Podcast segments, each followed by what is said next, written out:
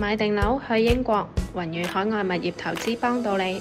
我哋有長期展銷廳，有專人為你代辦 BNO 五加一移民海外、投資賣樓或租樓，一站式服務為你解決所有疑難。買機票仲有機會拎到優惠添，快啲打嚟六二二一四四三八揾宋生了解詳情啦！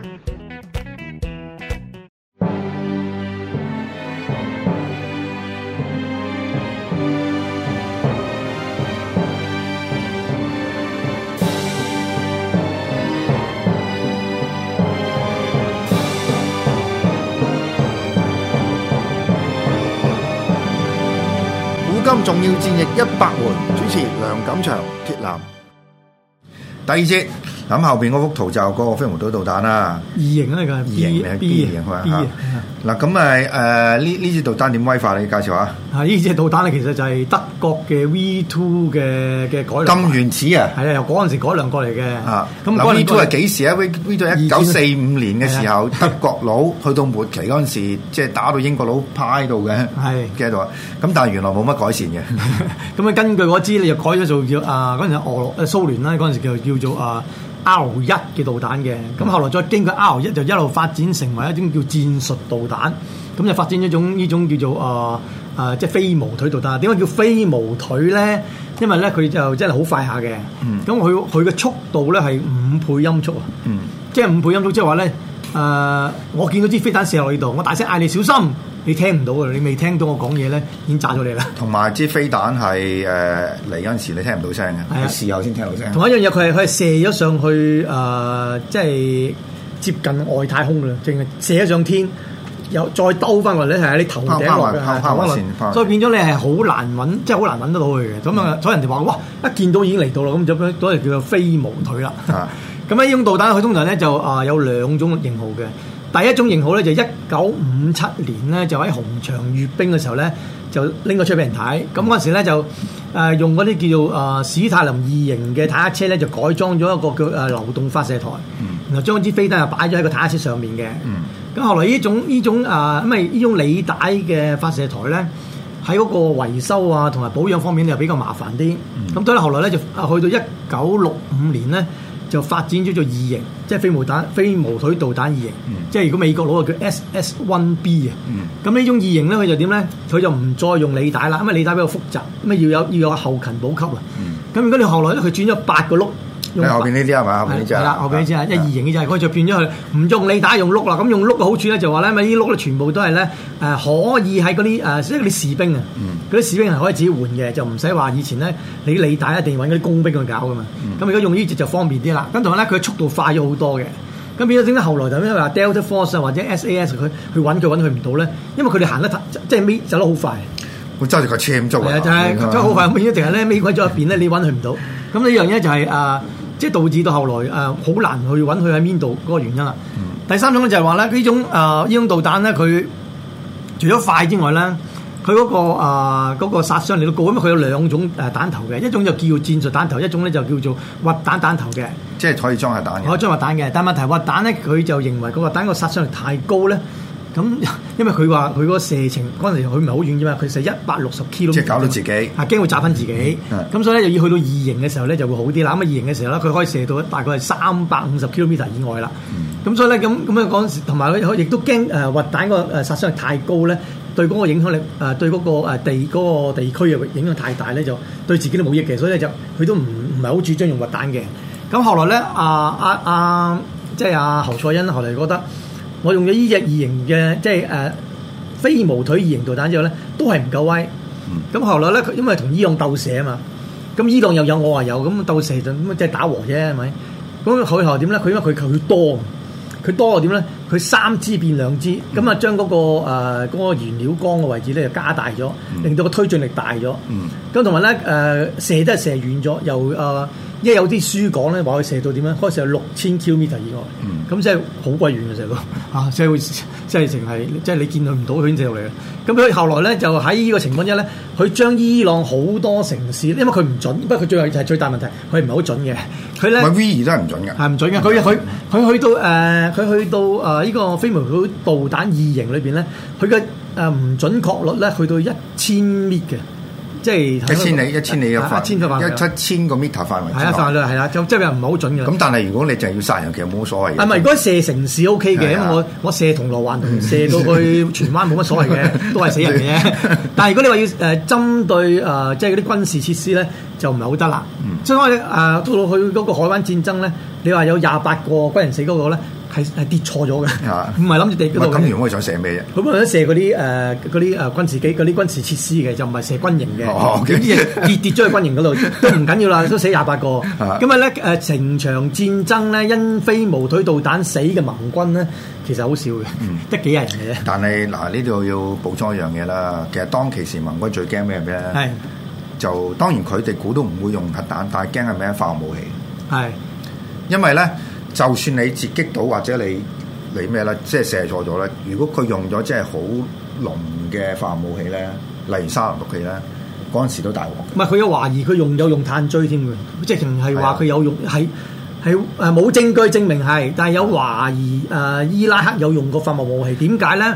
因為後來呢班參戰過嘅美軍軍咧全盟軍部翻嚟揦嘢。啊，翻到嚟咧，生仔咧都係誒弱智嘅，都係個腦，哎呀啊都係都係低能嘅，咁變咗哎咧呀就但係你個啊佬唔係好想講呢樣嘢喎。啊唔係俾佢佢佢後來都有個叫做啊誒，佢有一個唔知咩海灣戰後咩咩咩症候群咁樣上下嘅嘢，即係話咧，依班兵士翻到嚟生嘅第二代咧，大部分個腦部嘅嗰個智商都係有啊有缺陷嘅，咁、所以咧就懷疑佢哋真係喺曾經喺個戰爭度咧係用過，但係伊拉克就話唔係。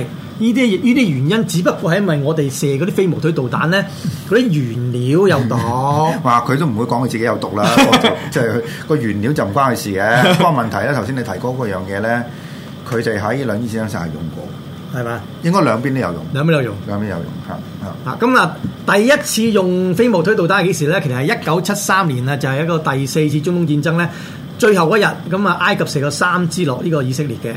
到第二次咧，大規模用咧就係、誒、兩伊戰爭啦。咁啊，伊朗咧就射咗七十七支飛毛腿二型。伊拉克咧射射咗一百八十九支，即係三倍嚟噶喎，而且仲係大部分都係呢個侯賽因導彈嚟嘅，即係又勁啲嘅。係啊，咁但係侯賽因有一個即係好好特殊嘅嗜好啦，係佢好中意做大炮。係咩？ 佢曾經揾個人係做一支好大好大嘅炮，係可以射到去呢個美國嗰度。咁誇張？不過不過有心俾人殺 咗，即係嗰嗰支炮係好鬼大嘅，即係大到你係 即係從來俾人做未見過啊未見過。即係所以呢、個呢、個人有少少即係妄想狂。係妄想症係啊啊，嗱咁咁，但係成件事最大嗰個難度喺邊度咧？就係、因為佢係流動噶嘛，係啊，即係成件事最難搞係，如果你話譬如個佢有導有個導彈基地咧，就冇問題啦唔。係佢都有啲嘅，佢有部分嘅，有部啊分都係誒固定嘅發射台啊嘅。但係嗰扎固定發射台咧，後來就俾呢個啊美軍咧就全部掃晒嘅。嗯咁但係後來話，因為揾唔到嗰啲流動發射台咧，咁啊又驚佢對啊即係美軍嗰個即係個進攻有呢個啊即係決定性嗰個即係嘅嘢咧，咁就所以就就派咗 Delta Force 同埋 SAS 咧入去深入去裏邊咧去抄佢出嚟，而且咧亦都誒做過好多實驗啦，即係好多實習演習啊。用誒、呃、戰鬥機去揾佢出嚟，因為嗰陣時有個有個誒、呃即係即係佢哋嗰個錯誤嘅嘅消息咧，就話咧呢啲咁樣嘅飛毛腿導彈嘅發射嘅時間咧，由裝嵌到射射出嚟咧係要一個鐘頭嘅，所以只要知道佢哋要射咧，然後佢用派 F 十五啊嗰啲戰鬥機去揾佢咧，應該有足夠時間揾嘅。咁後來發覺原來唔係喎，原來佢哋咧佢射嗰個時間由準備到射咧，只係十分鐘嘅。哎呀，咁變咗你咁你飛到去佢啲射完就走咗啦，咁所以你就揾唔永遠揾唔到咯。同埋有樣嘢誒先進係咩咧？就係、飛毛腿導彈嘅嘅燃料咧，同誒、呃一般嘅燃料有有啲唔即係唔同啦。因為點解咧？咁啊早期呢啲咁嘅飛彈要射咧，係點解佢嘅一個鐘頭啦？因為咧佢係射嘅時候先入燃料嘅，因為話啲燃料好好好 erosive，即係好好好好好侵蝕啊。咁、所以咧係要射嘅時候先裝入去嘅，就唔可以裝定嘅。咁但係後來發覺原來咧，佢哋啲飛毛隊都係唔需要喎，係裝定嚟射嘅可以，所以變咗佢減咗時間啦。冇啊！所以其實佢就係即係周圍行嚟行去咁樣，佢真係射到㗎嘛。係啊嚇射到啦咁你先你先大鑊啊係嘛啊！，即係話佢由計算到即係計算射邊度到射出咧，一及又做十分鐘都搞掂啦。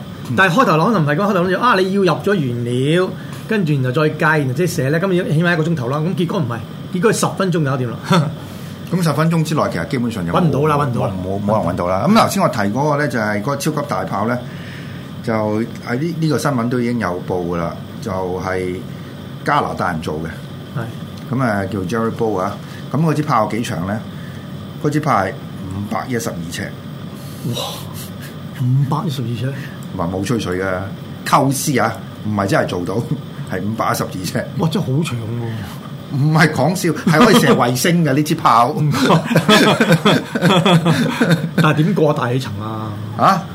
佢唔係佢佢夠夠動力咪咯，佢佢佢夠推動力啫嘛。其實等於射射火箭啫嘛，即係只不過即即係嗰支將嗰支火箭變成一個炮彈啫嘛，哦係嘛、咁但係咧就即係都唔係佢自己嘅嘅誒科學家做到嘅，係其實就係一個加拿大嘅誒誒炮炮彈專家就係呢、個呢位呢位朋友。我發覺一樣嘢喎，佢哋中東大部分嗰啲咁嘅武器嗰啲研發啊、develop 啊、發展啊，冚棒都係揾鬼揾翻呢啲國法國佬啊、美國佬去做唔係，嘅德國，德國佬去做嘅喎。最主要係德國。啊，咁其實即係即係即係其實係啲鬼佬揾佢老襯嘅，我覺得。嚇，啊唔係咁有啲人係中意做呢嘢，譬如而家你見到呢個就係、即係佢哋當期構思嗰支嗰支炮其中一個炮管， 哇！黐線， 係啦，嗱咁咪誒，即係呢個飛毛腿嘅嘅導彈咧，其實收尾咧都好出名嘅，即係唔係都都好多人抄嘅，其實中國都都有做嘅，中有嗰個好似叫蠶蟲導彈，就係咪啊？咩東風型嘅啫嘛？後來東風型啊，東風型啊，因為東風營而家其實吹水一樣嘢嘛，就係、佢可以射一支就懟冧，即係射爆咗美國嘅誒一隻航航母艦。 唉。人哋唔還手就係咯， 人哋有有你射咪得 咯，個一龍咁咯行出嚟啊，打打 任打，咁咪跟佢暈咯。 好嘅，咁誒遲啲我哋可能覺得誒即係連導彈都係誒落後㗎啦。不過而家嘅導彈嗰個速度好快，咪而家你而家發展咧，嗰啲係又精又精細，又唔得咁大碌，唔係係高速啊！又高速係咯。佢比而家而家嗰個即係最新嗰個比誒而家我哋講呢呃個誒飛行就係快好多倍，音速二十倍。二十倍啊啊！哇，誇張！你基本上冇得追㗎，啊追唔到我啊追唔到我追唔到同埋你你反應嗰個時間係即係好好慢啊，係啊嚇，即係你反應嘅時一定係係反應唔切嘅，同埋啊佢而家個雷達系統嗰個 AI 越嚟越先進。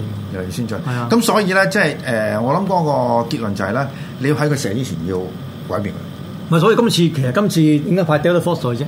就係話希望能即係能夠喺地面度，喺佢哋未能夠射之前，我就揾到佢就好啦咁咯。咁但係你聽落去呢個計劃嘅個可能性有幾高咧？即係嗱，當你冇睇過呢段消息，有人同你 sell 呢樣嘢，咁你你你你你會唔會覺得呢樣嘢可行？咁睇下我對我嗰啲即係對嗰啲兵，我有幾大信心，即係 Delta Force。有啲 force 喎， Delta Force。嗯 SAS 喎。 哦，Delta Force 我覺得唔係好叻嗰條波， 即係真係佢精英。但係我哋以前講過啊嘛，佢入入職嗰、個即係你你佢加入嗰個條件係相當之苛刻噶唔嘛。係佢仲有 Labour Seal 噶嘛？好多隻由嗯係咪 Delta Force 係最早期㗎啦，其實係咁後即係而家跟住有咩咧？有誒海豹啦，即係係啊，Navy Seal 呢邊少啦係啊，咁仲有 Rangers 啦係啊啊，好多其實都我我相信有啲我哋唔知嘅都都仲存在嘅。但我等，但係佢哋你你睇成功例子好似 Labour Seal 多啲喎。係 嘛？但 Navy Seal 唔係唔係打，淨係打應該係打海戰㗎嘛。唔係佢佢佢哋一樣係一樣係即係全天候嘅全天候嘅一樣。同埋佢哋好似有一個嘅標準嘅，就應該係四十八小時之內去到全世界某任何一個地啊！方呢，個 唔知啊， 啊任何一個地方，但係啲佢哋啲武器係精良到爆炸㗎喎。係啊，啊可以可以即係全天候作戰係咯啊。咁但係當然啦，大家知道咧，就喺誒伊拉克其實嗰個地頭一定係沙漠㗎啦。係咁喺沙漠作戰咧，對於嘅特種部隊嚟講咧，又唔可以話佢哋係冇準備，係。但係咧就似乎呢個唔係佢哋強項。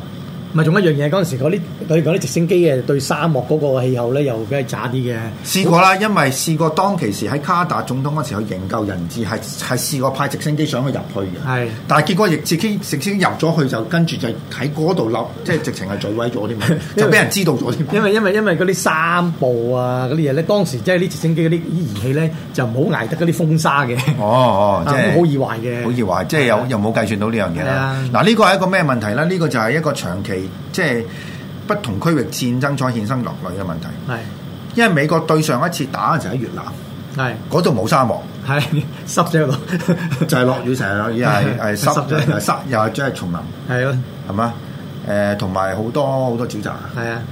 誒、但係一換個地方咧，又要成套武器全部誒 adjust 過咯。即係唔唔得，佢諗誒，即係係好針對性咯，啲嘢好多都係。嚇冇咁，我諗呢個好好自然嘅。其實冇冇士兵話任何任何嘅場合任何天氣都都打得好嘅。係嚇，即係除非你你係打咗好好長時間啦，但係美國兵唔係噶嘛，即係你打咁上下又退役，打咁上下又退役咁樣，咁所以佢越南打嗰班基本上喺呢、個即係誒誒誒波斯灣戰嗰嗰班已經退晒役噶嘛，係啊除咗最高級嗰班，即係白威爾嗰啲就打過越戰嘅，但係嗰啲唔喺唔喺前線打噶係啊係嘛啊，你去前線打你要全部要 pick up 晒佢另外一套嘅裝備同埋另外一套嘅學問啊。係啊係啊，所以佢打嘅時候又係重新學嘢。嗱，呢個點解要咁睇啊咧？因為遲啲可能喺即係另外地方打啦，即係舉個例，譬如南海咁，係南海有另外一個 scenario 嚟喎。美國佬未喺度打過㗎係啊。嚇，咁但係可以參考嘅就係以前即係同日本仔喺太平洋打嗰時嗰啲嘢，唔係同一樣嘢，而家而家又比較依賴人就少啲嘅，即係主主要係機器。冇㗎啦。 下一次戰爭唔唔係打人㗎啦，係啦，應該應該打機係器係㗎係全部打機器同埋打軟件係咯，嚇，即係等於而家我哋打機咁樣。啊係啦，打 AI 㗎啦打 AI 㗎啦。好啦，咁嗰件事係點咧？下一節翻嚟，鐵男就會交代嚇。